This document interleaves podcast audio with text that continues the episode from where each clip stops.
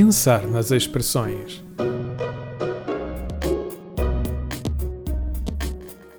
E do nariz passamos para um órgão que está mesmo debaixo desse, em sentido vertical, que é a boca. Portanto, a expressão do episódio de hoje vai ser uma que por acaso usamos muito e conhecemos muito bem, que é quem tem boca vai a Roma.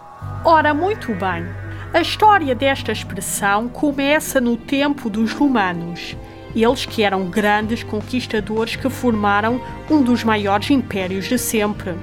Afinal, quem é que não se lembra de histórias deste grande império? Apesar de eles governarem um vasto território, construíram uma rede de estradas cujo destino era sempre o quê?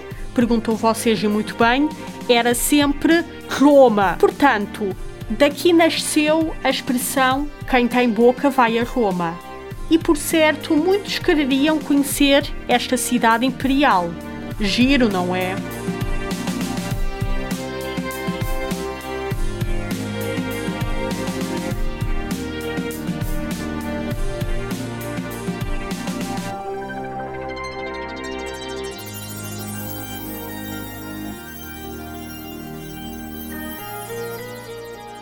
Bom, eis que chegamos ao fim de mais um episódio.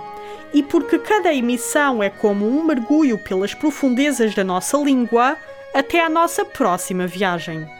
E não se esqueçam de até lá fazerem esse tal mergulho com muita atenção e curiosidade, por forma a encontrarem as pérolas da língua portuguesa. Até lá!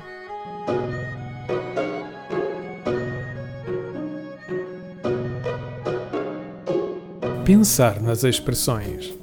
Este programa foi gravado nos estúdios da Universidade Autónoma de Lisboa.